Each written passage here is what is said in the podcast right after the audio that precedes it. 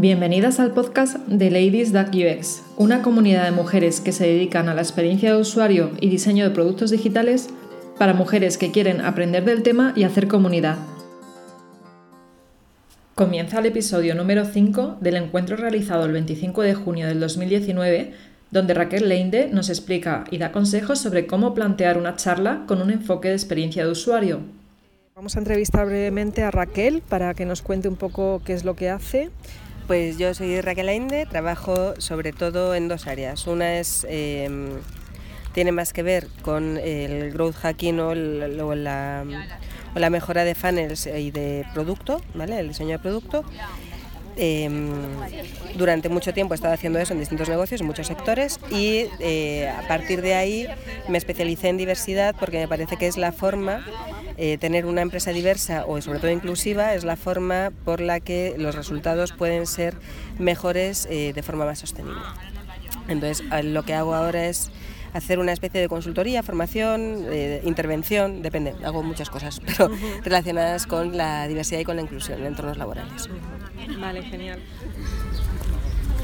Vale, nunca he dado una charla en un parque, así que mola mucho, si no os importa, me quedo sentada porque si no me va a dar un poco de rollo como si estuviera así en plan contando la buena nueva, ¿vale? Eh, hablo alto, pero si no, si por lo que sea no se me escucha, me lo decís. El tema de esta, o sea, esta es como una segunda charla que ya di una vez, me la pidieron para las chicas de Texisions, ¿no? Eh, y no, nunca había sistematizado. O sea, yo llevo hablando en público mucho tiempo, eh, dando charlas en muchos eh, sectores distintos, pero nunca había sistematizado como yo lo hago. Al sistematizarlo me di cuenta de que lo hago basándome en Customer Centricity y UX, ¿vale? Entonces, pues eso es un poco lo que os voy a contar. Muchas de nosotras aquí ya hemos hablado en público hemos dado charlas, tú al menos. ¿Quién más, quién más ha dado charlas a machete delante de audiencia mixta? A machete no, pero vamos, que tenga... ¿Eh? No, mixta, audiencia mixta. Pues mixta yo creo que no. En cualquier sitio, claro, claro, en cualquier sitio. Sí, sí, sí, sí. yo aquí tampoco. pero en audiencias mixtas sí. Entonces hay una...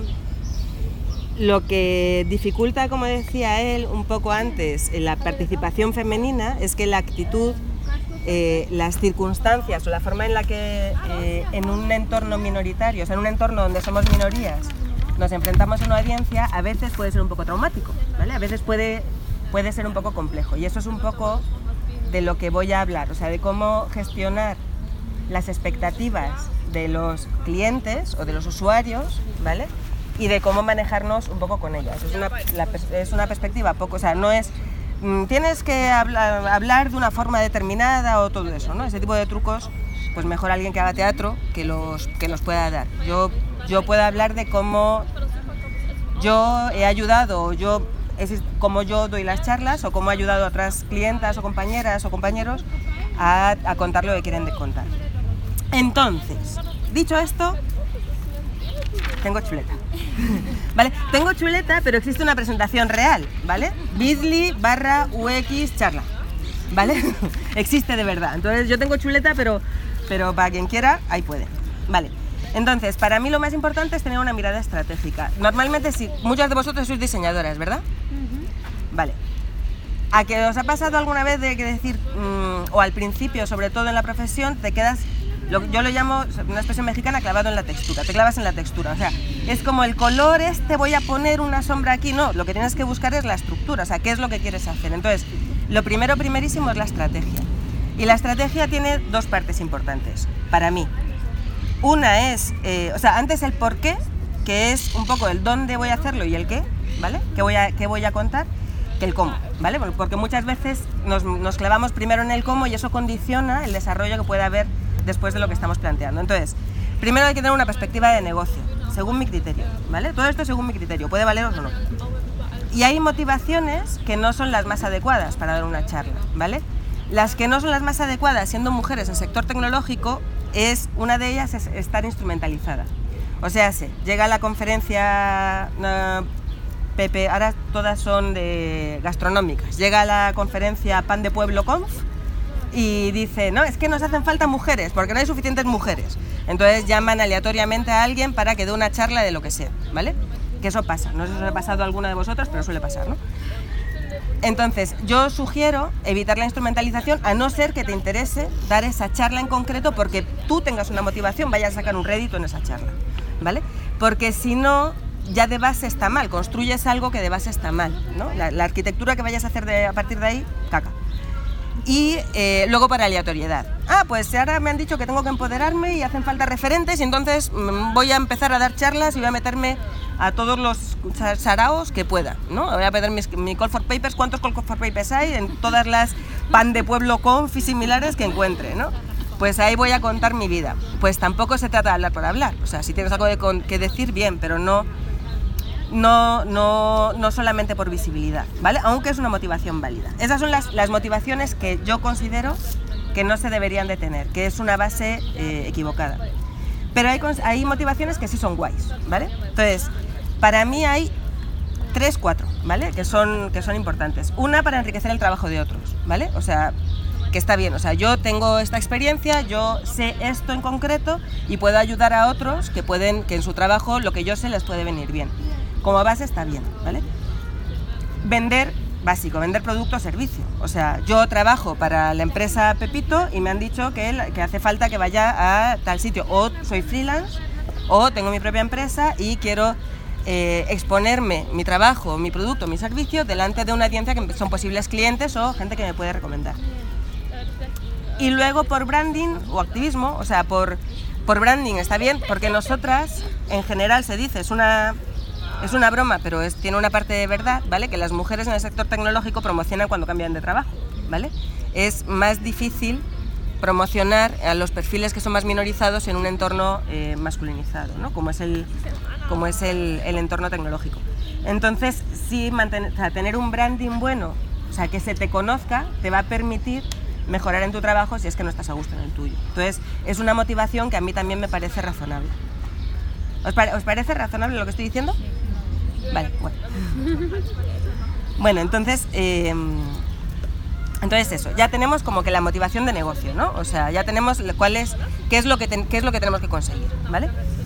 Y ahora vamos a, vamos a pensar un poco, hacerlo como en Customer Centricity, ¿vale? Concepto, charla, Customer Centricity. Entonces, la audiencia a la que me voy a dirigir, o sea, todo esto es casuística, ¿vale? Si luego, luego si os parece, hablamos de casuística cada una, porque yo no, no, no sé, o sea, yo puedo, hablar de mi casuística y todo es casuística, ¿vale? O sea, no hay, no hay recetas para todo, pero de entrada como eh, protocolo a seguir es tener un enfoque de customer centricity, o sea, ¿a quién me voy a dirigir? ¿Quién es mi audiencia? Y quién es mi audiencia implica no, no algo tan genérico como puede ser que son desarrolladores o son diseñadores o son periodistas o lo que sea, ¿no? En cada uno de los eventos sino cuáles son sus expectativas, o sea, cuál es, cuál es su, necesidad percibida, qué es lo que quieren de la charla que voy a dar, ¿vale? Entonces, es una necesidad percibida que no tiene por qué coincidir con la necesidad real. Y ahí entra el tema del título de clickbait, ¿vale? Hay que, hacer hay que dar un título que sea clickbait para que sea atractivo, ¿vale? Pero no pasarse, ¿vale? O sea, entonces hay que jugar con las expectativas de la audiencia. ¿Cuál es la necesidad percibida de ellos? ¿Cuál es su necesidad real? Yo lo puedo saber. o sea, ellos, a mí me pasa muy a menudo en lo que yo trabajo, la necesidad percibida de mi audiencia, cuando hablo de diversidad, en el 99%, 99 de los casos, no es la necesidad real que yo sé que existe, ¿vale? Entonces, eso hay que tenerlo claro. En, en, temas complejos como el mío, como el que yo trato, suele, suele ser muy habitual, pero en cualquier otro, ¿sabes? También, o sea, cuando en otras charlas, en otros contextos en los que he hablado sobre digitalización en entornos o en, sectores que, es, que son muy analógicos como el editorial, ellos tienen claro que necesitan una tienda online. Y yo sé, o sea, esa es una necesidad percibida, pero yo sé que su solución no es invertir 6.000 euros en una pequeña editorial para hacer una tienda online, sino que tienen que cambiar un poco el modelo de negocio o, o, la forma en la que piensan. Entonces, yo sé qué es lo que les va a venir bien eh, recibir la información que, ellos necesitan, que no coincide con la información que ellos me piden, ¿vale? Y eso hay que pensarlo y tenerlo en cuenta antes de empezar a pensar en, qué, voy a decir, ¿vale? Y luego, ¿qué tengo para dar? Porque también hay que hacer una introspección realista. O sea, en el caso, ese es un, el mayor error que cuando hacemos charlas aleatorias, ¿no? O sea, o cuando, no, pues es que hay que practicar en hablar en público, entonces voy a ir a distintos sitios para conseguir más visibilidad No necesariamente, porque a lo mejor no eres realista con lo que estás planteando, ¿no? O sea, con quién tú eres, qué es lo que tú puedes contar. Y entonces estás contando cosas que no... Eh, tu experiencia o lo que tú sabes es demasiado básico para la audiencia o es alejado de sus intereses o es lo que sea. Tienes que ser realista cuando, cuando, te, cuando te vas a ti mismo, porque si no, la, es como diseñar una estructura, ¿no? Una arquitectura eh, que está mal hecha. Luego todo lo que hagas por detrás puede, puede llevar a, malentendido. ¿no? Entonces, una vez que tienes claro cuál es tu motivación y cuál es el, como el customer centricity, o sea, a quién, a quién te vas a dirigir, entonces ya sí es cuando te planteas hacer el esquema de la charla, ¿vale? Queda, o sea, ¿os parece razonable también, muchachos? Entonces, eh, a partir de aquí hacemos el mock-up, ¿no? O sea, hacemos la, la, propuesta de diseño de la historia. Y la, perdón, la UX va en función de la motivación, ¿vale? Hemos hablado de las motivaciones que queremos de negocio, o sea, diseñamos una charla en función de lo que queramos conseguir del cliente, del usuario, de la audiencia, ¿vale? Entonces, em, según mi criterio, hay, para mí, según mi criterio, hay tres eh, motivaciones básicas, ¿vale? Una, la que hemos hablado antes, de enriquecer el trabajo de otros, ¿vale? O sea, que yo estoy en una reunión de trabajo, lo que sea, y lo que yo voy a contar, o yo sé un nuevo producto, ¿cuál es la siguiente tuya? Ejemplo práctico, alguien... Chachi, vale. Pues yo sé cómo puedo ayudar a otros a que enfoquen bien su carrera profesional, ¿vale? Pues en ese caso lo, que yo sugiero es, teniendo en cuenta eso, mantenerlo lo más didáctico posible y lo más simple, ¿vale? O sea, es esto, esto y esto. Luego le, metes el humor, pero como la base, ¿no? Como el esqueleto. Luego ya a partir de ahí lo vistes. Y eh, potenciar las ideas clave y el camino claro. O sea, eso es como que lo más, lo más básico para cuando quieres enriquecer el trabajo de otros, o sea, dar una, algo que sea para los otros. Pero ¿qué pasa si lo que quieres es vender? Se pueden utilizar, pues se pueden tener distintas motivaciones, ¿vale? O sea, ella puede decir quiero enriquecer el trabajo de otros y además quiero branding porque quiero eh, cambiar de trabajo o además quiero vender mis servicios porque ahora me estoy poniendo de freelance, ¿vale? O sea, pero las técnicas que se van a utilizar en cada una de ellas, yo sugiero que sean distintas. En el caso de vender, lo que aplica más es muestras, o sea, el, enseñas muestras o enseñas ejemplos. ¿Qué es lo que te interesa? ¿Qué es lo que tienes que potenciar? El contacto. ¿Vale? O sea, tienes que potenciar que el máximo porcentaje, haces un funnel en tu charla, ¿no? la, la diseñas como un funnel, el máximo porcentaje de audiencia en tu charla eh, te deje el contacto. ¿Qué se puede hacer en esos casos? ¿Qué, se puede hacer? Pues lo que yo sugiero y ha funcionado y funciona bastante bien son los entregables, ¿vale? O sea, los, los, algo que sea gratis y que no implique una, eh, un esfuerzo posterior. Es decir, no, no, sería un entregable un código de descuento, ¿vale? O sea, un entregable es yo estoy contando algo, pero no me da tiempo en esta charla. Un truco muy habitual que funciona muy bien es, y es verdad, no me da tiempo a contaros todo lo que sé, pero sé que os va a ser útil y, y, es, y es verdad, y no tengo tiempo, entonces en tal sitio, ¿vale? Podéis descargaros el, el, resto de material o los siguientes pasos, ¿vale? lo hizo en TechFest, te fue bien, lo hiciste muy bien eso. Claro, yo lo hago a menudo, lo aconsejo a otras, o, o, o, tests, por ejemplo. O sea, si es consultoría para algunas cosas, conozco a compañeras o, he ayudado a compañeras a decir, mira, eh, haz un, no, eh, eh, sortea. Se pueden hacer por sorteos, por ejemplo. O sea, pasa un sombrero y que te dejen, depende del sector, distintas cosas. Pasa un sombrero y que te dejen la tarjeta para hacer un sorteo. Y de repente te han dado su tarjeta, te han dado sus datos y tú ya luego puedes hacer un, contacto posterior. O em, haz un type form, o sea, no tiene por qué ser nada muy elaborado, ¿vale? O sea, en mi caso era una landing con un, en este caso concreto, en otros casos otras cosas, ¿vale? Pero en este caso concreto y tampoco lo utilizo, ¿vale? O sea, tienes que pensar en luego si lo vas a utilizar o no. Em, puede ser un typeform con, mira, pues, por ejemplo, otra compañera dando, eh, hablando sobre tipos de liderazgo, ¿no? Pues mira, yo os puedo ayudar a ver cuál es vuestro estilo de liderazgo y hace un test. Entonces, hay un test y para conseguir los resultados te dejan su, su medio de contacto. Entonces, es, esta es una charla para vender, ¿vale? ¿Tienes... Claro, claro, claro, claro, claro, claro, claro. No valen black patterns, ¿vale? Porque es una, o sea, es una contraindicación. Y tienes que tener en cuenta que, por ejemplo, en el TechFest, que de lo que yo hablo, o sea, a pesar de, lo que yo hablo, pisan algunos callos. Yo hablo de diversidad y hablo de sesgos que, discriminatorios, ¿vale? Entonces, a veces piso callos, ¿vale? Entonces, ahí ah, yo sé que tengo un porcentaje de la audiencia, a pesar de que tengo el discurso bastante hilado, ¿vale? Y que, no, y que procuro no atacar, pero yo sé que hay un porcentaje de la audiencia mayor o menor en función del contexto que puede sentirse mal. Y si me puede dejar en el TechFest un me parece una guarrada que me consigas los leads así, pues me, va a pasar. Pero pasa uno de 80, ¿vale? Entonces, si ofreces algo que es de valor, la gente no tiene, y no eres intrusivo, no eres spammer, o sea, ¿no? no la gente no tiene ningún problema en darte, en darte sus datos porque tiene valor. Y porque ella confía en ti. Lo que tú haces en la charla, cuando quieres vender o quieres eh, vender tus productos, tus servicios o quieres eh, tal, es generar confianza. Tienes la oportunidad de generar confianza a una audiencia muy grande, ¿vale? Sobre quién eres tú. Entonces, eh, bueno, pues una vez que tienen confianza ya no tienen problema en darte sus datos, ¿no? Porque ya les has contado y saben que no eres una capulla que los va a vender a Amazon. Y la tercera, me voy a sin voz. La tercera es la de branding, ¿no? O sea, queremos promocionar o queremos que tener más visibilidad. Entonces, lo que hay que potenciar ahí es la visibilidad y la viralidad, ¿vale? Y ahí hay dos eh, cosas que se pueden potenciar. Uno es dinámicas en redes sociales, o sea, en este caso sí es razonable hacer, si, lo, si no si pega dentro de la charla, si dentro del contexto, dentro de lo que estáis haciendo, si podéis hacer una dinámica que implique compartir resultados. Ella y yo vamos a hablar sobre, ella está dando la charla eh, y vamos a hablar sobre las dificultades mayores que tenemos para encontrar trabajo, ¿vale? Bueno, pues todos nos da cinco minutos, invertimos cinco minutos de la charla en que de dos en dos puedan hablar de algo que sea enriquecedor y esos resultados pedir que se eh, compartan con un hashtag, ¿vale?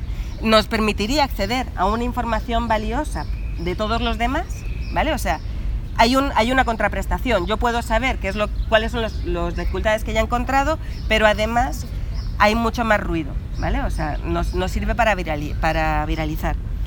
Y eh, potenciar también los amplificadores, ¿vale? Es decir, yo voy a dar una charla sobre UX y voy a nombrar porque, porque pegue, todo porque pegue, ¿vale? O sea, pero lo tengo claro desde el principio, ¿vale? Que, que sería bien que encontrara dentro de mi charla a alguien que pegara. Entonces, yo voy a nombrar a Emanuela o a, o a Castro, ¿no? O sea, voy a nombrar a personas que tengan más cobertura en redes sociales que yo, ¿vale?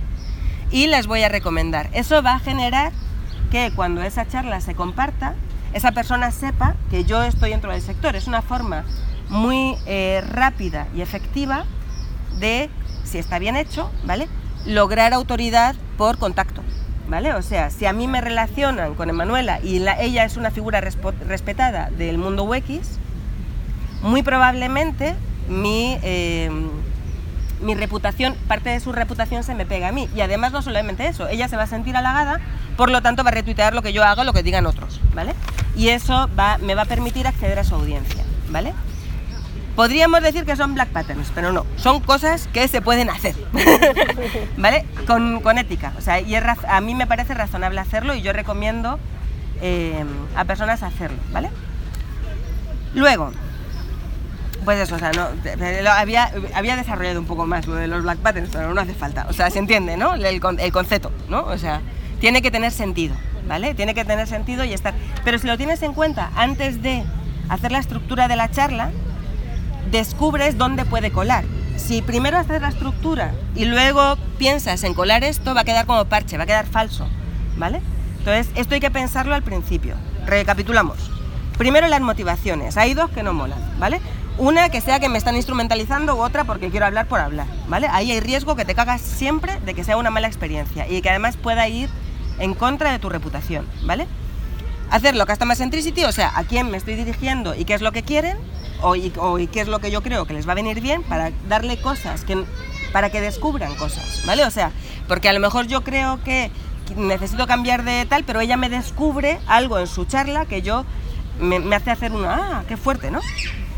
Y ya está. Entonces, potenciar cosas que pueden estar juntas, ¿vale? Pero para enriquecer el trabajo de otros, ideas clave y un camino claro. Para vender, potenciar el contacto, ¿vale? De la forma que sea, pero tener en cuenta que lo que queremos, el objetivo final que queremos que haga el cliente o el usuario es que nos deje su contacto, ¿vale? Para branding, potenciar, tener más viralidad o más audiencia dentro de que la audiencia nuestra haga eco de nuestro expertise, ¿vale?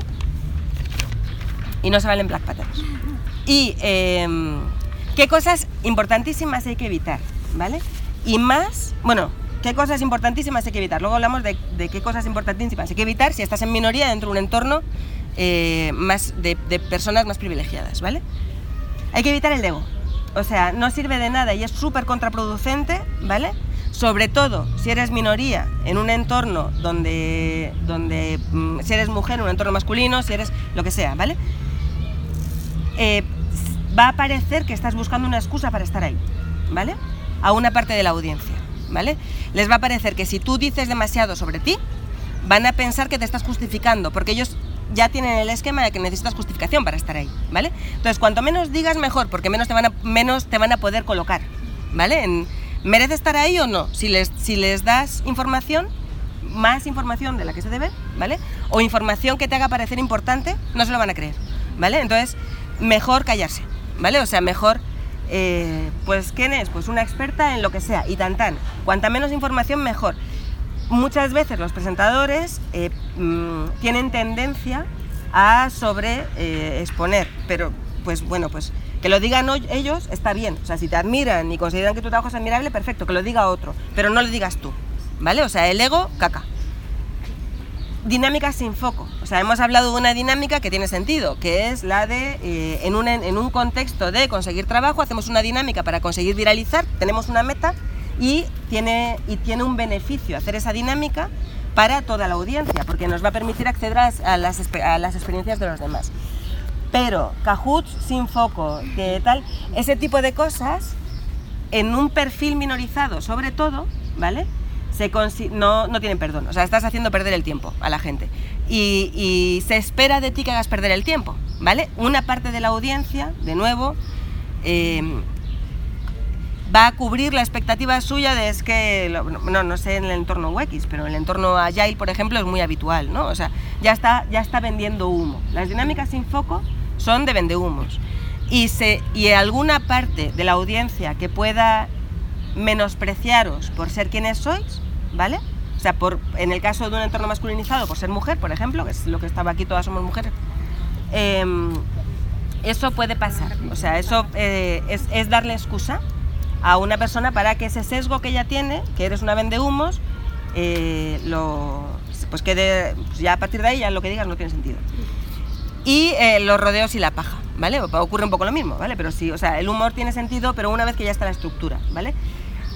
Pasa que nos dicen, pues es que una hora, pues oye, si no tengo información para una hora, más que dar paja, porque cada vez, cuanto más hable sin darle información concreta que quiero dar, más posibilidades hay que diga algo que haga, que refuerce el sesgo del otro de menospreciarme. ¿Me explico?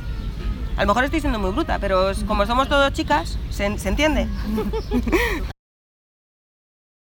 Depende de la audiencia que tengas delante o el contexto en el que estés. O sea, las últimas conferencias que yo he dado es en el Congreso Internacional de la Abogacía, el Congreso Nacional de la Abogacía Española.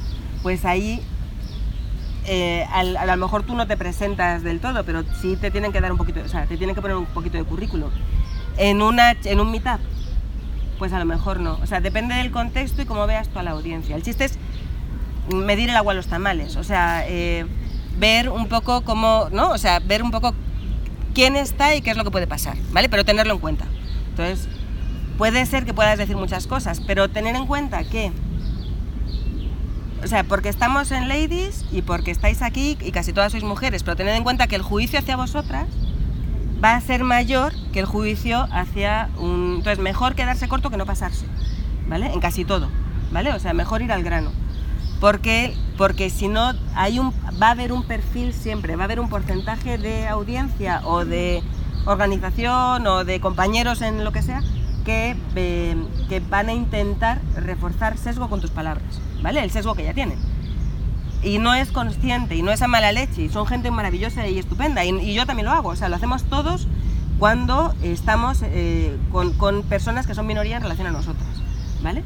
Entonces no es a mala leche, pero ocurre. Entonces, sabiendo que ocurre, nada más tenerlo en cuenta a la hora de decidir. Entonces, depende del entorno en el que estés o, o el, o el tono del evento, pues haces una cosa u otra. A mí me gustaría saber cómo se hace para evitar que tu propio miedo a esa audiencia genere precisamente esas dinámicas. Porque es que justo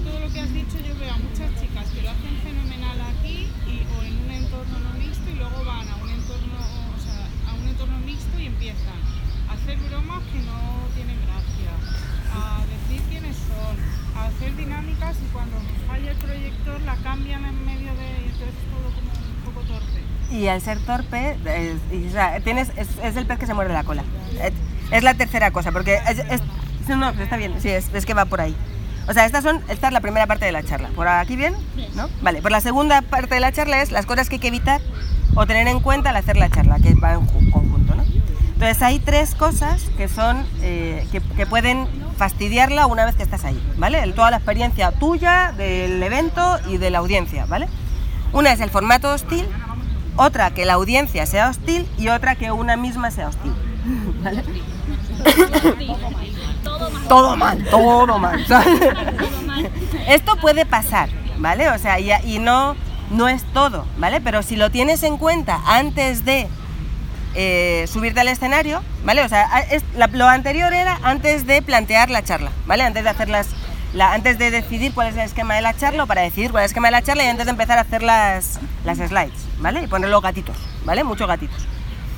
Pero, pero una vez que ya estás ahí, ¿vale? Pueden pasar tres cosas. O que el formato sea hostil, o que la audiencia sea hostil, o que una misma le empieza a cagar por todos lados, ¿vale? Entonces, el formato hostil, tres cosas a evitar. Cuando se está en minoría. A mi criterio, un riesgo que hay que tener en cuenta son el formato mesa redonda, ¿vale? Cuando se está en minoría, ¿vale? Porque es... em, porque inconscientemente, por ser quien eres, ¿vale? No te van a dar la misma legitimidad que tus compañeros, ¿vale? Y a lo mejor dices cosas, ¿vale? Que eh, pisen algún callo y los tienes en pie de igualdad, ¿vale? Entonces te pueden atacar. Y lo he visto mucho, ¿vale? Lo he visto mucho en todo tipo de entornos, no únicamente en el entorno tecnológico. La última vez, la más gorda que yo he visto ha sido en un entorno feminista, ¿vale? Con una persona negra y feministas clásicas, ¿vale? Entonces, eh, ese formato yo sugiero, eh, si puedes, evitarlo, ¿vale? Como formato. A no ser que, que veas que, que te compensa porque lo que quieres vender, por esa audiencia, por lo que sea, entonces te prepares, ¿no? Y lo- y- pero lo tengas en cuenta que eso puede pasar. ¿Eh? Tengo una duda. Dale. Si eso pasa, o sea, lo mejor, lo mejor que puedo hacer y ya estoy ahí y tal, es empollarme toda la información que puedo transmitir en ese momento, ¿no? O sea, empollarme previamente todo el contenido. Si Sí. ya estoy en esa circunstancia. si estás en esa circunstancia, eh, es mesa redonda. O sea, quiero decir, si vas a contar algo, ya, ya se supone que ya te lo has empollado, ¿vale? Pero lo que el riesgo está en, en la interacción y en lo que tus compañeras pueden decir sobre ti, o el presentador o el moderador, ¿vale? O la moderadora. Entonces, eh, ah, va a quedar súper fatal en este contexto lo que iba a decir ahora. Pero muy mal, ¿sabes? O sea, relájate y disfruta. ¿Sabes? O sea, no, no vas- ya estás ahí en el ponedero, ¿vale? O sea, te pusiste en el ponedero, ahí estás. Entonces relájate y disfruta. ¿Sabes? Quiero decir, intenta no que no te afecte lo que vaya a pasar, lo que pueda pasar, ¿vale? Utiliza la ironía, ¿vale? Utiliza el... el- y no, no te pongas nerviosa, porque entonces va a pasar eso. O sea, te están atacando. El problema es que cuando, cuando tienes la expectativa de que te ataquen o cuando realmente te atacan o te juzgan, tendemos más, tenemos más tendencia que otras personas, pero tendemos tendencia y en determinados momentos de nuestra vida, sobre todo cuando estamos expuestos, o sea, es que hay mucha chicha ahí, ¿vale? Pero tenemos tendencia a ponernos nerviosa y a cagarla más. Entonces, como la puedes cagar más y ya te están deslegitimando de fuera, respira hondo y deja que el asunto pase. Bueno, pero es que están personalizando. Sí, pero están atacando tus ideas, no a ti, lo tienes que No, no, te están atacando a ti. Cuando estás en minoría, claro, en este formato, que es lo que yo estoy diciendo, esa mis ideas. claro, pero el- en el contexto... ¿eh? No, no, no, puede ser una mesa redonda, o sea, podemos tener una mesa aquí redonda, no, di- digo, no digo que pase siempre, ¿vale? Pero digo que cuando eso pasa, ¿vale? Que es un formato que tiene más posibilidades de ser hostil, porque no es que ataquen a tus ideas, es que atacan tu derecho a estar en la mesa sentado con ellos, ¿entiendes? Entonces, eh, y no es consciente, ¿vale? Entonces, no van a atacar tus ideas, van a utilizar tus ideas, si acaso, para atacarte a ti, ¿vale? Es un proceso que es inconsciente, es un intercambio que se da de forma inconsciente. La gente que hace eso no es mala gente, puede ser tu colega perfectamente fuera, ¿vale? Pero lo que están cuestionando es tu derecho a estar sentado a la mesa, ¿vale? Por el hecho de ser Y mujer. la amenaza que supones O por el hecho de ser negra, hablando de un discurso que, con- que, que, sobre todo cuando el discurso está en contraposición o es diferente a las, a las cosas establecidas, ¿vale? O que ellos creen. Entonces, Pero bueno, en ese, en ese momento quiero decir que la es intentar justificarte. Tú no eres quien ha elegido estar ahí, te lo ha elegido a ti por algo. punto. Claro, por eso, entonces te relajas y, y no te pones nerviosa, o sea, no te sientes, pues mm, intentas entender qué es lo que está pasando, ¿vale? Y procuras no ponerte nerviosa, porque cuando no lo entiendes, de repente pueden pasar que te pasen cosas que no son muy obvias, pero sí son muy agresivas, ¿vale? Es como es la agresi- ¿cómo se llama esa agresividad de pasivo-agresiva? esa, esa, ¿vale? O sea, Pero aquí tendrían que cuestionar eso, la persona que eligió los que formaban la mesa redonda. sí, sí, pero tú ya estás ahí puesta, quiero decir, o sea, tú la- a- te están yendo contra ti. Pero eso voy, que lo que tienes que intentar es separar, Claro. es separar de Eso es. atacar al que crea responsable, no a mí. Ya, pero Claro. en, esa, en esa situación, ¿qué haces? ¿Callarte o defenderte? ¿O qué? Yo siempre sugiero utilizar el humor. Como truco anterior, si estás en una mesa redonda y crees que eso, antes de eso, humanízate con tus compañeros de mesa. O sea, antes de eso, antes no, no, nunca subir a una mesa redonda sin conocer a quién está al lado, ¿vale? Y sin saber cómo te va a presentar la persona que, te vaya, que os vaya a presentar a todos, para asegurarte de que os presentan igualdad de condiciones, ¿vale? Porque, porque parte de ahí, o sea, en la presentación es mucho más habitual decir el apellido de uno y el nombre de la otra, decir, ¿sabes? Eh, yo la última que flipé muchísimo y que fue maravillosa, iba conmigo, yo me partí el culo, pero la, la que nos presentó en la mesa redonda, éramos tres personas, y a mí me dijo que era una chica que ayudaba a emprendedores, ¿vale? Y, de- y las demás, el currículum no podían imaginar cuál era, o sea, la, puede ser que la... un hueco. ¿Eh? Nada, que tenían un hueco y te invitaron. Claro, claro, claro. Esta que sobraba aquí. Literal, o sea, y eso a, mí me da, me da mucho igual y en ese contexto sabía de quién venía, sé que esta persona que estaba presentando me desprecia supinamente, ¿vale? Entonces, eh, pero eso condiciona la audiencia y eso genera un desequilibrio de poder, nada más empezar, que te coloca en la percepción que tienen tanto tus compañeros de mesa como la audiencia. Entonces, o te sales de ahí, ¿vale? Por eso digo, relájate y disfruta, salte, abstráete, como tú dices, aléjate, entiende qué es lo que está pasando, o te sales de ahí, o la experiencia va a ser malísima y lo que tú digas no va a tener valor. Y a lo mejor estás diciendo algo súper valioso, que puede ayudar a otros, o que o están desvalorizando tu empresa. Quiero decir, en- depende de lo que estés haciendo, pero estás vendiendo tu empresa y partimos de esa base y la hemos cagado, ¿vale? Porque entonces no sirve de nada. O sea, entonces, bueno, antes de eso, pues asegúrate con la persona que está, el moderador de la mesa, si puedes charlar eh, un poquito antes con, la, con los compañeros o las compañeras, pero vamos, eh, para que sepan quién eres. No, otra vez de nuevo, no contar tu currículum, ¿vale? O sea, ¿qué pasa? Esto pasa, o sea, en este contexto que yo te decía, eran personas muy mayores de la academia y era yo. Entonces, esto suele pasar cuando hay un desequilibrio percibido, ¿vale? Eh, una persona racializada, migrante y personas blancas. Hombres, mujeres, ¿vale? La tendencia es a que hagamos eso, ¿vale? Es una tendencia, es natural, no pasa nada, hay que asumirla, ¿vale? No enfadarse, no molestarse, hay que, hay que asumirla e intentar hackearla. Hackeos. Conseguir eh, ver cómo te van a presentar, hablar con el moderador encantadoramente ese ratito antes y decirle, oye, mira, ¿cómo nos vas a presentar a cada uno? ¿Vale? Y entonces ya te cuento yo mi currículum, ¿vale? Para que esté más o menos nivelado al de mis compañeros. A los compañeros de mesa, oye, pues qué bien, ¿tienes hijos? ¿No tienes hijos? Que mantengan una relación personal contigo antes de subir, ¿vale? Porque te humanizan. Entonces, eh, jode mucho más, es mucho más difícil ser pasivo-agresivo con alguien que te cae bien, ¿vale? Entonces, eh, y, y no, no, no de lo que vamos a hablar, no vamos a pasar en privado, ¿vale? la, de la temática de la que estamos hablando después, ¿vale? Vamos a hablar de nuestros hijos, del, del día tan caliente que hace, de qué evento más bonito, de las galletas que lindas son, de... mm, y te voy a decir algo bonito, ¿vale? Jo, pues admiro mucho tu trabajo, ¿vale? En el momento en que ya hemos dicho algo bonito al otro, el otro va a ser mucho más difícil que sea pasivo-agresivo con nosotros, ¿vale? Son pequeños hackeos que no son nada obvios, pero nos pueden facilitar si nos vamos a encontrar, eliminar la posibilidad de que ese formato sea hostil. ¿Me explico? ¿Tiene sentido? Os- os- Estoy contando cosas que yo creo, pero que no cuento sí. sentido, Raquel, pero yo Sí. creo que no hay tanta posibilidad de hacerlo. O, yo no me, o perdón, yo no me he encontrado en tantas ocasiones para poder hacerlo, de hecho ninguna. En mesas redondas ninguna. Pues yo, los, yo sí. Ah, tú sí, bueno pues si se puede, fenomenal, o sea, me parece genial. Pero tú va- llegas directamente y subes a la mesa. Casi siempre sí.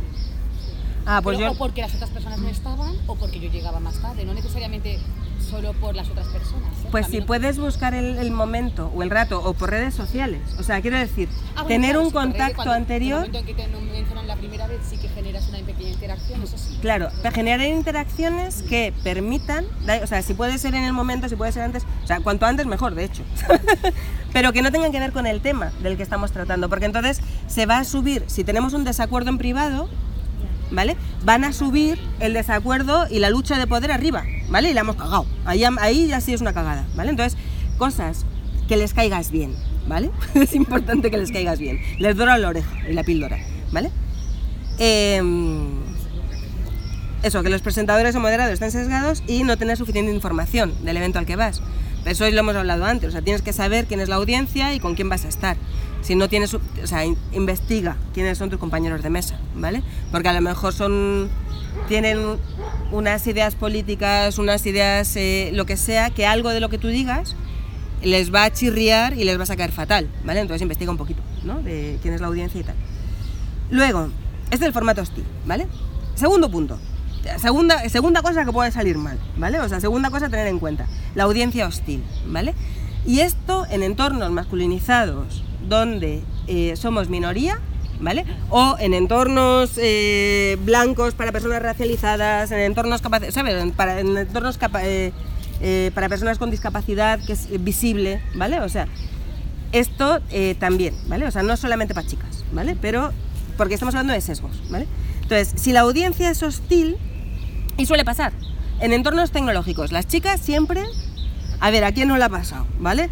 Primera fila, para hablar de mujeres, ¿no? De la experiencia de las mujeres. A mí me ha pasado en varias, me, me piden para hablar de diversidad y entonces experiencia de las mujeres.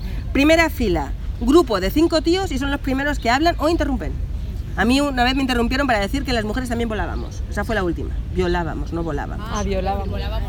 ¡Ay, Porros, no, no, violábamos, ¿vale? O sea, y eso suelen ponerse más o menos al principio, ¿vale? Y a veces se interrumpen. La última, esa fue una, esa fue la más gorda.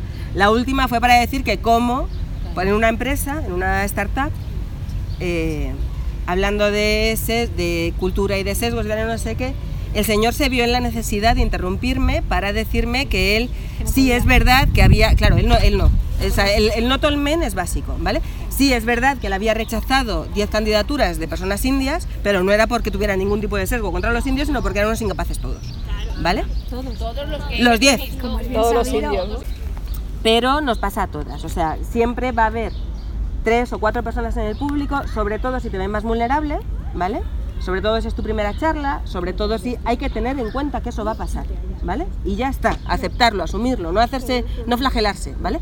Y habrá alguien que diga, eso que has contado es una mierda, ¿vale? Pinchar un palo. De mil maneras, ¿eh? Pinchar un palo. pinchan un palo, pinchan un palo, o sea, me acuerdo la y eso es que si no lo tienes en cuenta te puede doler mucho y condiciona que no vuelvas a dar charlas, ¿vale? No te vuelves a exponer, es la forma en la cual se controla el nivel de exposición, ¿vale?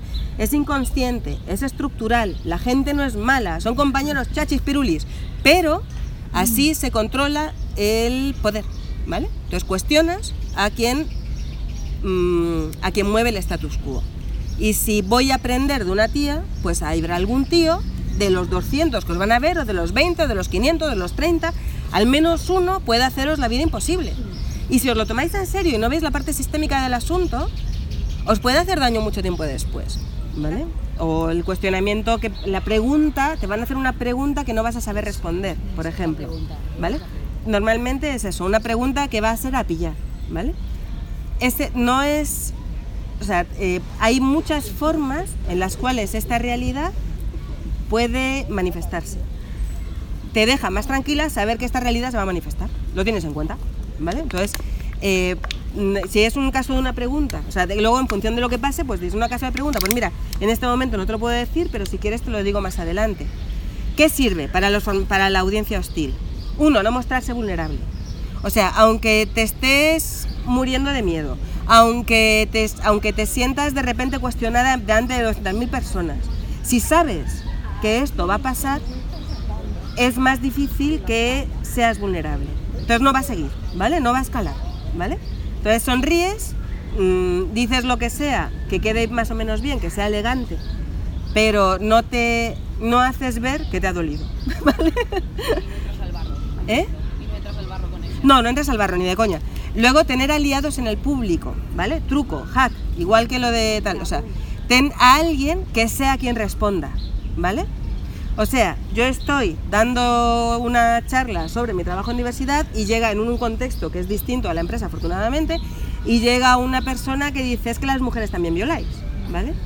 No tengo que responder yo. A ese tipo de cosas no, hay, hay que procurar no responder yo. Si tú estás conmigo en ese evento, eres tú desde otro lado quien le dices, pero tío, ¿qué me estás contando? Anda, por favor, deja seguir, seguir, de- seguir, seguir dejando hablar. Seguir. Dejando hablar. Seguir hablando. Eso, eso. Deja seguir hablando a la ponente, porque lo que acabas de decir es una estupidez. De- Eso le descoloca, que te cagas, ¿vale? Porque le deslegitima a alguien del público, un igual, ¿vale? Está intentando deslegitimarte a ti y a alguien del público, si es un tío, mejor, ¿vale?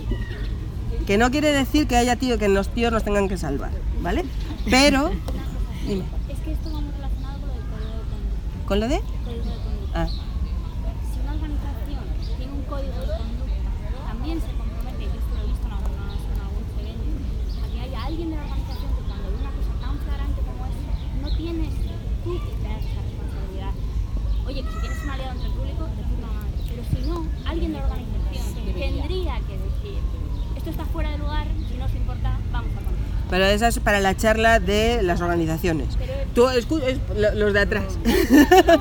Pero para las chicas mejor tener un aliado que dependa de ellas. Eso desde luego, pero a lo que me refiero es, si tanto código de conducta está muy bien, y yo creo que es el primer paso, que son las tú, el lunes con la cafetería informada, ese tipo de cosas, cada vez hay más personas de la organización que están dentro del evento, y eso ya lo he visto en más eventos, y es súper fácil, porque es muy fácil poner dónde está la línea, preguntas que sabes contestar, preguntas que no, pero cuando son de este tipo, sí que es muy fácil desde la organización, además eso se forma desde la organización, yo lo he hecho en momentos diciendo, cuando hay un tipo de esta cosa que corresponde claramente con nuestro código de conducta, si nos importa, interrumpimos y dejamos continuar. Y no te- si en las cosas obvias, pero en las cosas que no son tan obvias también sirve. O sea, El- lo del aliado es perfecto. claro, o sea, o, o para el código de conducta. O sea, quiero decir, para, porque, porque para no en todas las salas, en los eventos grandes, hay gente que tiene, no, que tiene la capacidad o las herramientas sociales o la seguridad como para callar a alguien. O sea, en pues a veces son becarios, o sea, quiero decir, o azafatas. O sea, no es. eh, puede no tener la seguridad suficiente como para callar al señor de 50 años directivo que está detrás, ¿vale? Y está diciendo una tal. Entonces, pues, se pueden dar herramientas para decir, oye, es que eso está, eh, es que queda poco tiempo. O sea, no hacerlo tan obvio, no generar. La audiencia es hostil, ¿vale? Un señor de la audiencia es hostil, ¿vale? No dejar que ensucie lo demás, ¿vale? O sea, hay que usar la mano izquierda, ¿vale? Entonces, puede ser que, ojalá, y, y, mm, y en alguna organización, o sea, en, algún evento tecnológico yo he asesorado. O sea, quiero decir, ojalá y, eh, las personas que estén ayudando estén lo suficientemente atentas como para y tengan los recursos como para poder saber dónde está la línea, pararlo y hacerlo de forma amable. Pero si eso no ocurre, si tienes a alguien, o lo puedes hacer tú, o sea, si no tienes un aliado en el público, le dices, "Oye, mira, es que hacerlo sin que, que esa es la tercera parte, ¿vale? Sin que se eh, genere la hostilidad. O sea, utilizar el humor, utilizar el sarcasmo. No dejar que te, que te metan el barro. ¿Quién le había dicho? ¿Tú? Ah, eso, eso, chachipirulla. O sea, no dejar, porque, porque su interés es que te justifiques, es que no sé qué, cambiar el foco de la conversación.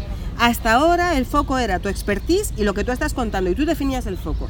En el momento en que alguien te cuestiona, tu derecho a estar ahí arriba, ¿vale?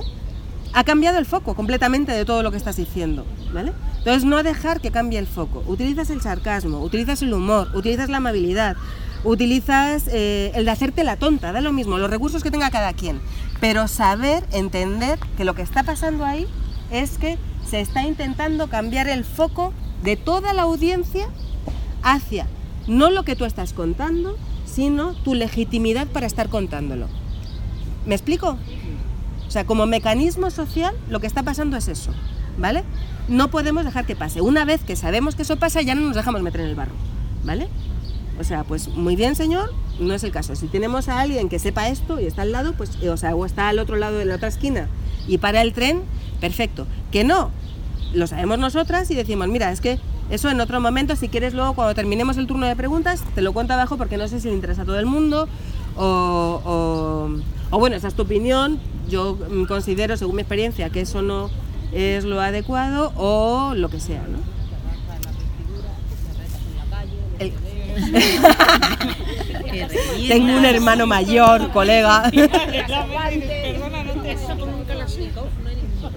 Eh, Claro, claro, claro.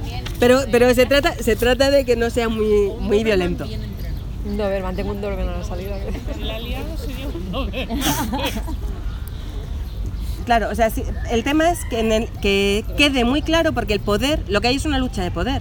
Entonces, que el poder lo tienes tú y la única forma de mantener el poder es no dejarte enredar. Si, te, si, te, si le escuchas y le contestas, ¿vale? A lo que él está diciendo, de repente has bajado aquí a su nivel. Él es la audiencia. ¿Me explico? Tú estás encima del escenario.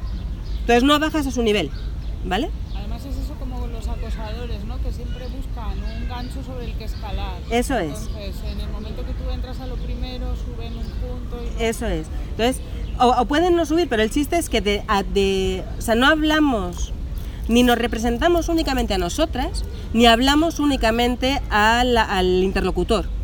Estamos representando a lo que estemos representando, que puede ser una empresa, que puede ser una idea, que puede ser eh, al resto de mujeres en el sector, ¿vale?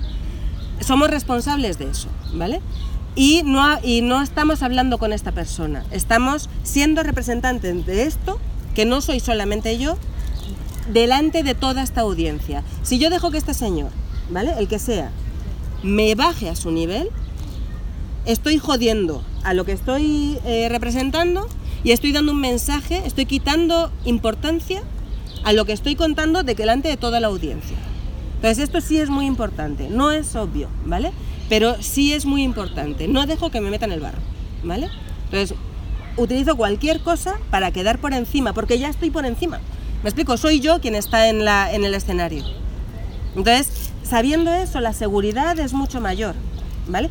Porque la tercera cosa que puede ser hostil es una misma, ¿vale? Entonces, si em,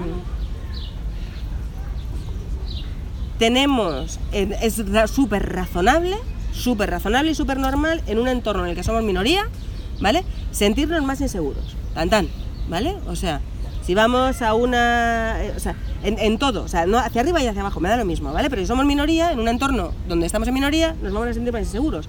Me da igual, un tío en un entorno donde hay muchas más chicas también se siente se- inseguro, ¿vale? O sea, o no se, o no, no piensa que a lo mejor no tiene que tener el mismo comportamiento que fuera natural en él, ¿vale? O sea, entonces, eso también va a pasar. Hay cosas que tenemos que saber, ¿vale? Entonces, si nos vamos a sentir más inseguras, eh, tenemos que relativizar, ¿vale? Para relativizar, ¿qué sirve? Entender cuál es el mecanismo, o sea, qué es lo que está pasando, ¿vale? ¿Qué es lo que puede pasar? La parte estructural.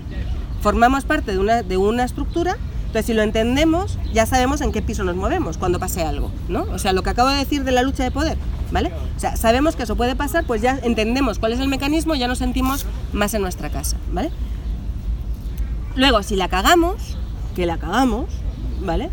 Tener compasión por nosotras mismas. Somos extremadamente compasivas con nuestras colegas. Si tú la cagas dando una charla, yo voy a decirte, tía, no pasa nada, la próxima mucho mejor. En realidad, esto que tú estás haciendo un mundo va a ser esto tal. Y lo creo de verdad. Sí, o sea, lo creemos de verdad con nuestras amigas. Pero somos extremadamente crueles, tendemos a ser extremadamente crueles hay una lectura de género ahí muy larga, muy larga, muy larga que no voy a hacer, ¿vale? Pero así como auto de fe, ¿vale? O sea, confiar en mí cuando os digo que hay una tendencia por cuestión de género a ser mucho más intransigentes con nosotras mismas que con el resto, ¿vale? Somos mucho más compasivas con los demás que con nosotras. Vale, pues una vez que lo sabemos, vamos a ser mucho más compasivas en el entorno charla cuando la caguemos con nosotras mismas, ¿vale? Entonces, mira, pues ya está, le cago. Y pues ahora la siguiente mejor. O, o, la, o, la, o la siguiente slide mejor.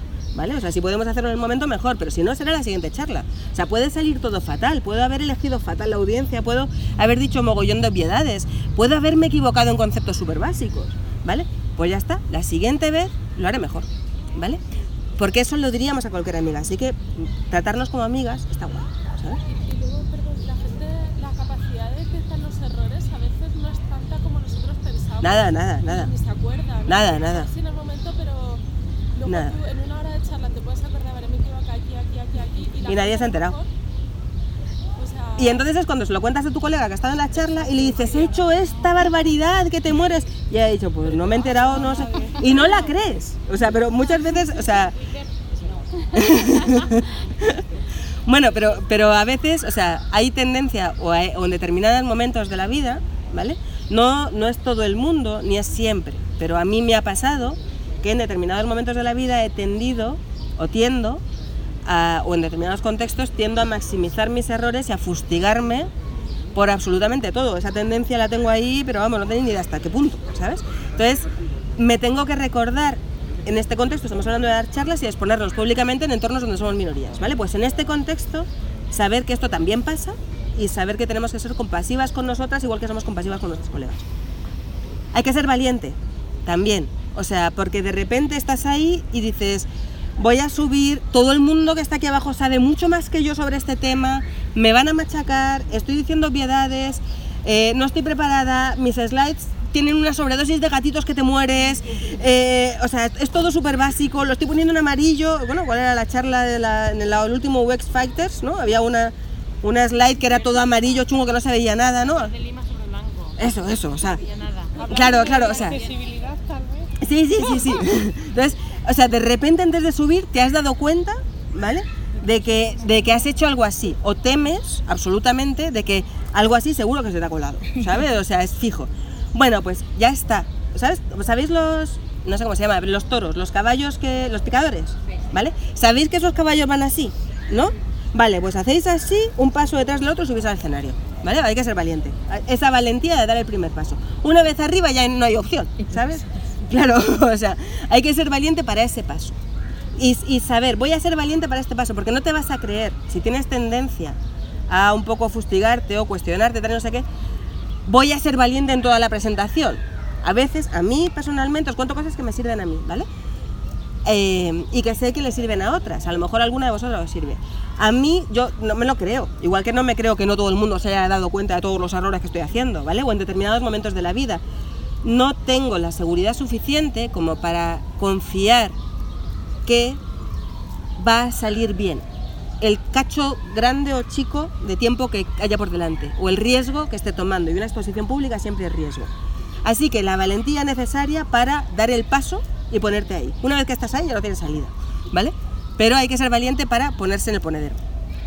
Y tener colegas y tener amigas que te echen unas risas. O sea, que se lo puedas contar antes. Le cuentas, o sea, si puedes contarle antes la charla, si puedes contarle que estás súper nerviosa, si te pueden, si, si pueden relativizar contigo. Todo esto, la compasión, la valentía y las amigas, gente que, que te haga sentir segura, que se pueda reír de ti contigo, ¿vale? Eso hace que podamos relativizar lo que está pasando, porque no es tan grave, ¿vale? O sea, tendemos a, maxim- maximizarlo, a hacerlo como muy gordo, muy gordo, muy gordo, y en realidad, ¿qué pasa? Que te vas a poner ahí delante de X personas y vas a hablar, y ya está. ¿Y qué es lo peor que puede pasar? O sea, lo importante es relativizar, ¿vale? Entonces, estas tres cosas ayudan a relativizar. Si no relativizas, la vas a cagar, ¿vale? Con mucha más seguridad. Entonces, de repente la ley de Murphy empieza a funcionar y entonces se te rompe el ordenador, la presentación se descuadra, empiezas a tartamudear, eh, lo que sea, y las cagas. Te desmayas. Nada, cosas que pasan, ¿no? Eh, es importante relativizar, ¿no? Y, ya está. Y, y que eso, y entonces las- el último paso para relativizar es que es lo peor que puede pasar, ¿no? Entonces, hay veces que sale muy mal. O sea, yo me acuerdo estando separada, con tres niños chicos, en una situación de exclusión social, ¿vale? O sea, en una situación económica muy, muy, muy, muy chunga. Me voy a un evento en el cual tengo que hablarle a clientes potenciales.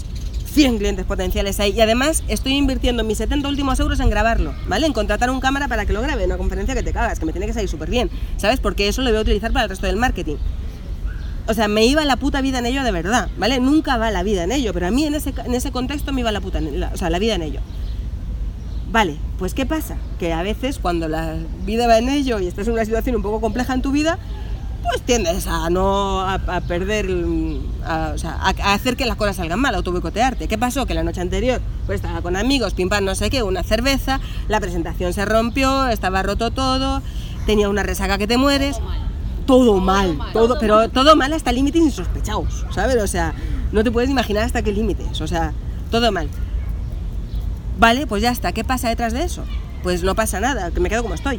O sea, quiero decir que, que, que vale, que me he perdido mis 70 euricos, pero total, no hacen tanta diferencia. Entre 0 y 70, con tres niños, ¿sabes? Es nada. O sea, quiero decir.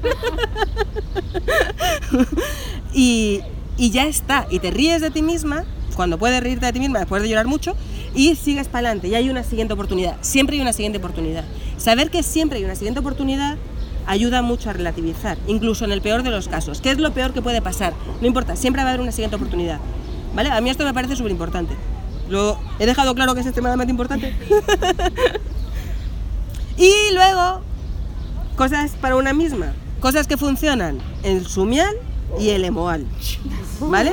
Estos son los, estos son los hacks, ¿vale? Los, los black patterns, ¿vale? Para relajarte. Sumial. su- Una amiga que también es de Sumiares. claro, el sumial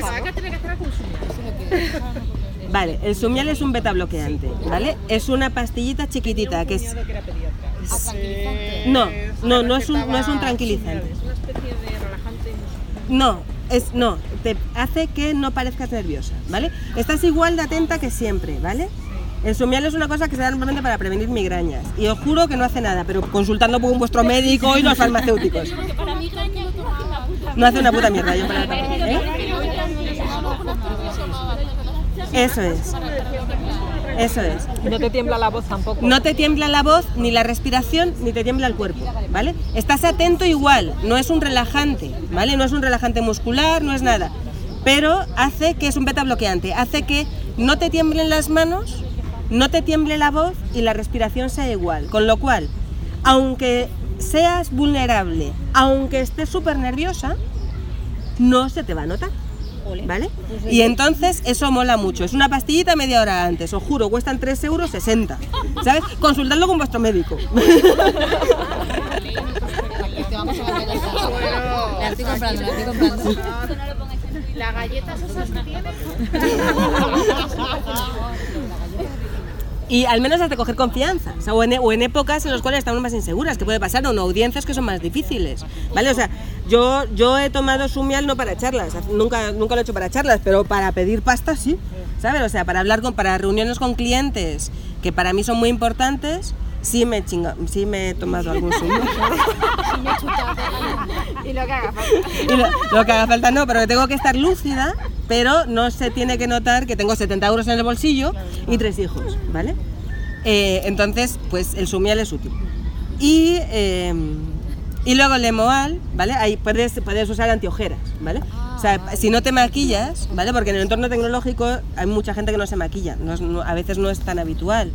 Pero el emoal te pones un poquito aquí y si no has dormido nada la noche anterior porque estás absolutamente histérica, porque tienes mogollón de miedo, porque lo que sea, no se te nota, ¿vale? Entonces, esos son dos trucos como para que no se note. Claro. Luego, eh, bonus track, ¿vale? bonus track. O sea, estas son las, las cosas que pueden pasar, pero como bonus track, información práctica. Tenemos que tener en cuenta que los estereotipos de género existen. Es decir, que la expectativa que tenemos sobre el comportamiento de una persona con un perfil y una persona con otro perfil son distintas, ¿vale? Y que mm, es como la, esto es muy de Wekis, ¿vale? O sea, esperamos tener el menú de el menú aquí a la derecha y que tenga forma de, hamburguesa, ¿no? Si lo ponemos aquí abajo y le ponemos en verticales, mm, hay, hay una experiencia de frustración ahí, ¿vale? Y eso va a perjudicar el, el funnel de conversión, ¿vale? O sea, hasta ahí, ¿se me entiende? Habla- Hablamos el mismo código. Vale, pues en- en- en relaciones interpersonales ocurre lo mismo, ¿vale? Hay una serie de comportamientos o de cosas que son incómodas en función del dispositivo, ¿vale? Somos dispositivo mujer, ¿vale? Entonces, el dispositivo mujer esperamos socialmente una serie de cosas. Esperamos eh, que, no- que no estén enfadadas, esperamos que sonrían, ¿vale? Es una expectativa habitual que tenemos de que las mujeres sean más complacientes, ¿vale? Esperamos que se arreglen de una determinada forma, ¿vale? O sea, hay un, hay un rango de comportamientos más limitado, ¿vale? Por cuestión de género, ¿vale? es otra cosa que podemos tener en cuenta. Y en función de quiénes seamos y cómo nos sintamos cómodas y en el momento en el que estemos, ¿vale? A lo mejor es una herramienta. Es decir, cuando yo era más pequeña, ¿vale? O más joven, y en entornos que no eran el tecnológico, yo sabía que para dar una charla profesional o, o enfrentarme a una audiencia profesional, yo tenía que ir con tacones, arreglada, eh, tal, o sea, no podía, yo podía ir a mi casa, estar en mi casa con una camiseta, con unos vaqueros y sin maquillar, y en el entorno laboral tenía que llevar uniforme, ¿vale? Me sentía cómoda con el uniforme, más, o sea, sí, pues no, no tengo problemas, ¿vale? Pero, eh, pero si yo fuera a vender algo con una camiseta, en determinados entornos no me lo van a comprar, ¿vale? O sea, eso se entiende, ¿no? Como muy de lógica, ¿no? Nos lo ha contado toda la vida, ¿no? Vale, pues eso es una herramienta que tenemos y podemos, o sea, yo ahora mismo no la uso mucho, ¿vale? Pero, pero a veces sí, o sea, cuando sé que me, la siguiente vez que me voy a enfrentar al señor que me dice lo de los indios, ¿vale? Lo de no, no he contratado a 10 a 10 personas hindús porque no tal, ese me va a cuestionar y lo siguiente que tengo que hacer con él es un taller, en mi caso, ¿vale? Experiencia real de hace poquito tiempo, ¿vale? Pues aunque sea en un entorno tecnológico, ¿vale? Eh, y, y- y la ropa con la que yo me, estoy, me siento cómoda y no maquillarme sea válido, ¿vale? Yo, para este señor en concreto, ¿vale? Como tengo que interactuar con él, me voy a eh, poner de una forma que haga que, que le, que- le chirríe menos, ¿vale? Que él espere eso de una persona competente que va a cobrar por su trabajo, ¿vale? Porque si voy con camiseta va a pensar, pues esto es un activista, no es una profesional, ¿me entendéis? Entonces, tenéis que tener en cuenta que las expectativas de género también condicionan la forma en la que nos lee la audiencia. Y no digo que podamos jugar con ellas, porque sería, ah, porque ojalá pudiéramos jugar con ellas, pero, pero podemos eh, balancearlas. O sea, en algunos entornos yo puedo ir informal y en otros no puedo ir informal. En algunos entornos, con algunas audiencias, puedo enfadarme y en otros tengo que ser complaciente, ¿vale? Si quiero que me escuchen. ¿Me explico? Si quiero que pase lo que yo quiero que pase al final. Si quiero que den al botón de comprar o que, den al- o que cambien su comportamiento de una forma determinada, eh, tengo que tener en cuenta los estereotipos de, de género, ¿vale? Entonces, esto como bonus track en general, ¿vale? O sea, Si quieres ser activista y quieres vender. para mí se eh, son dos audiencias distintas. O sea, yo, yo soy en las dos cosas, ¿vale? Pero yo soy profesional, o sea, yo soy, no, no suelo mezclar, aunque digo que soy las dos cosas, pero no suelo mezclar porque siendo mujer, un activista, o sea, en general un activista no cobra, ¿vale? Y yo, te cuento que tengo tres niños. Entonces, y además siendo mujer te regatean, ¿vale? Mucho más. El porcentaje de la gente que te regatea si tú estás vendiendo tus propios servicios es mucho mayor. Entonces, si encima eres activista, pues ya te esperan todo gratis, ¿no? Y yo, yo, mm, yo soy muy activista, o sea, quiero decir que yo doy mucho gratis con mucho amor, pero, eh, pero en los entornos profesionales cambio el código. O sea, yo en los entornos profesionales nunca hablo de feminismo, en general. La palabra feminismo no sale de mi boca. ¿vale? En entornos, en- cuando entro a trabajar en empresas, que tengo que hablar con señores que, eh, que no contratan a... a- ya, responden así porque no quieren ser racistas, ¿me explico? Pero yo no hablo de racismo específico. Sin embargo, en un entorno de activismo sí puedo decir a alguien, eres un machista de puto mierda, ¿sabes? O soy una feminista militante. En un entorno laboral eso no lo hago. Si te lo preguntara en mitad de la reunión, ¿qué harías? cuando me lo preguntan, no si me lo preguntaran, Claro, pues he dicho. por Digo esto. Es que, de todas formas, yo creo que cuando estás vendiendo. No estás vendiendo feminismo, estás vendiendo otro tipo de producto. ¿no? claro, yo lo que vendo, no, no, yo lo que vendo es rentabilidad, pero para que esto pasara, Depende de lo que estés vendiendo. claro, Pero. Claro, o sea, a mí si me, eh, si me preguntan si soy feminista, que me lo pueden preguntar, si creo en la igualdad de hombres y mujeres, pero sobre todo, y entonces cojo otra vez el foco. Mi foco, ¿vale? O sea, eso es cambiar el foco. ¿Tienes legitimidad para estar aquí? Pasa, ¿vale? Entonces, cuando pasa eso, yo digo, sí, yo eh, creo en la igualdad entre hombres y mujeres, no sale de mi boca la palabra feminismo, ¿vale? Pero de lo que yo estoy hablando aquí, para lo que vengo aquí, es para hablar de rentabilidad, porque es verdad. Yo, sobre lo que trabajo, mi producto es un aumento de la rentabilidad mejorando los procesos. Y es real, o sea, es, es medible, es real, es físico. Entonces, yo no dejo de cambiar el foco. Me pregunta eso, vuelvo a mi foco. Lo que yo vendo es esto. Pero porque tu producto no tiene nada que ver con el feminismo. No, no, mi producto básicamente es feminismo. Yo hablo de diversidad y de, y de, y de los sesgos que impiden que, las, que, los, que en un entorno eh, no diverso eh, más, mm, eh, pueda, pueda haber más mujeres. O sea, yo, yo entro directamente en contratación, entro directamente en procesos de promoción, entro directamente ahí. Ah. Sí, sí, sí. O sea, en la parte de mi trabajo que tiene que ver con, eh, con diversidad, eh, yo, pero claro, a mí me ha costado cagarla algunas veces, ¿vale? Para, para definir mi discurso, ¿vale? Entonces, la cagas algunas veces, eres compasiva contigo misma, eres valiente, vuelves a dar el paso y, y vas mejorando el discurso. Pero su pregunta más por la línea de cómo salir de eso sintiéndote cómoda con lo que tú has hecho en función de tu ideología o de tu forma de pensar. Quiero decir, para mí, ir con tacones disfrazada de, de- Mm. a pedir dinero me hace salir de ahí, aunque lo consiga, sintiendo que me estoy traicionando a mí misma. O al revés. Claro. O al revés. O al revés, Que sí. estás cómoda con Sí, tacones, claro, claro. minifalda, eh, vestirte de otra cosa que fuera en contra de ti no es. Claro, sí, claro, no- lo, lo- lo he dicho pero no lo he explicitado. Vale. Eh, sí he dicho que yo me sien- tengo suerte porque me siento cómoda, ¿vale? En los dos papeles, ¿vale? Eso sí, Eso sí lo, lo he dicho, pero eh, lo fundamental es sentirse cómoda, ¿vale? O sea, sea como sea. O sea, yo hoy, para venir a hablar con vosotras en este entorno, por costumbre me pongo una camisa. Me he quitado la camiseta que llevaba y me pongo una camisa, ¿vale? Pero no, pero no estoy disfrazada. Si tuviera que disfrazarme, eh, lo que diría, o sea, es, es la, la mayor cagada que puedes hacer, ¿vale? Porque te sientes, a- por ti misma te sientes insegura, ¿vale? O sea, no, tienes que estar, tienes que sentirte muy cómoda en la ropa que estás usando, pero intentar adaptarla al lugar en el que estás. O sea, yo ahora mismo doy charlas en vaqueros, no tengo ningún problema, aquí llevo zapatillas, o sea, estoy, estoy aquí, joder.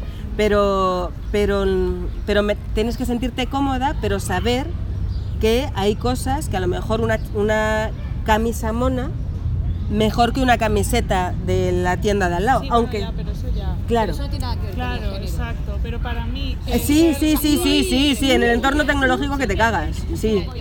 Yo, yo, yo, por ejemplo, yo, desde mi punto de vista, Sí. perdón, o desde mi experiencia, eh, eso lo entiendo, vamos, lo veo, pero lo veo normal porque no es lo mismo con vender a un tío que está en un banco que vender a un tío que está en una startup. Pero los Es mi- es mi vida. sufren, ¿eh? Los tíos también tienen que ir de traje, o sea, yo me he encontrado Claro, pues por eso- con gente claro, que pues por eso era del servicio de reparaciones, o sea, tenían que ir un ordenador y el ordenador lleno de polvo y de mierda y tenían que ir de traje. Claro, eso Sí, está- pero estamos pues por hablando eso estaba diciendo que se adaptaban hablando de- a las políticas de empresa. Claro. de No, pero estamos-. Pero, pero lo que estábamos hablando antes, o igual es que yo lo interpreté mal, Sí.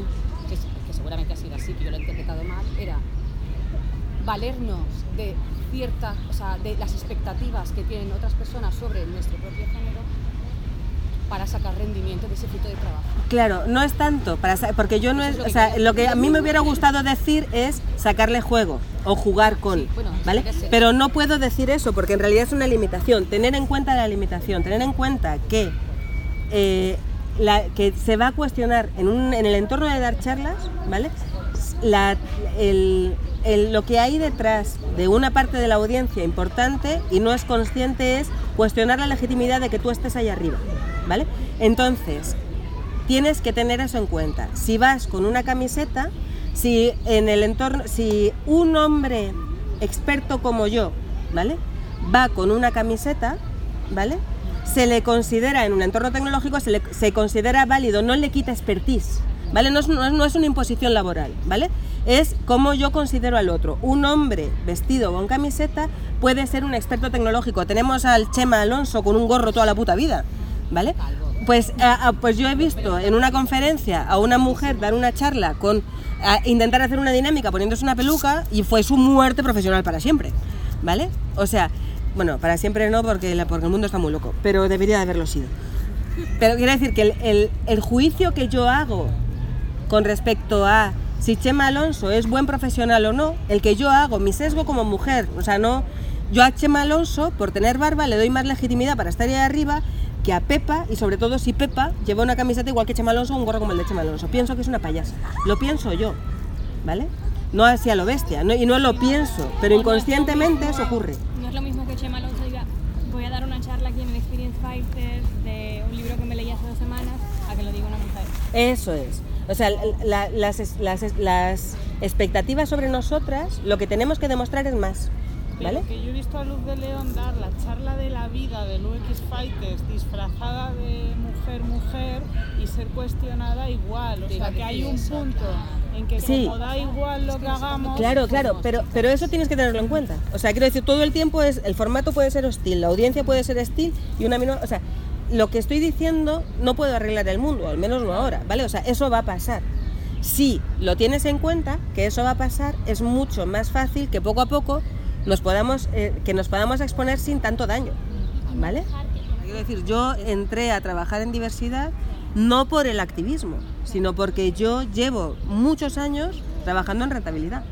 Y la forma más sostenible y más eh, y, mejor de aumentar la rentabilidad es mejorando los procesos o el, o el cliente.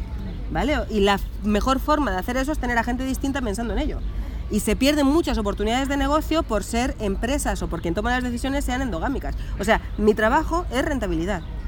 Y, y- soy una persona absolutamente coherente en todo lo que digo, pero utilizo códigos diferentes. Igual que me caga eh, eh, hablar sobre, eh, o sea, hablar con un interlocutor y me cagan las personas que intentan apantallar cuando trabajan en marketing, yo trabajo mucho en marketing, o sea, es- yo, son dos áreas de mi vida, ¿vale? O sea, el growth hacking, como le llames, o el aumento de la rentabilidad, o el, hackeo de funnels, ¿vale? Y la parte de eh, diversidad.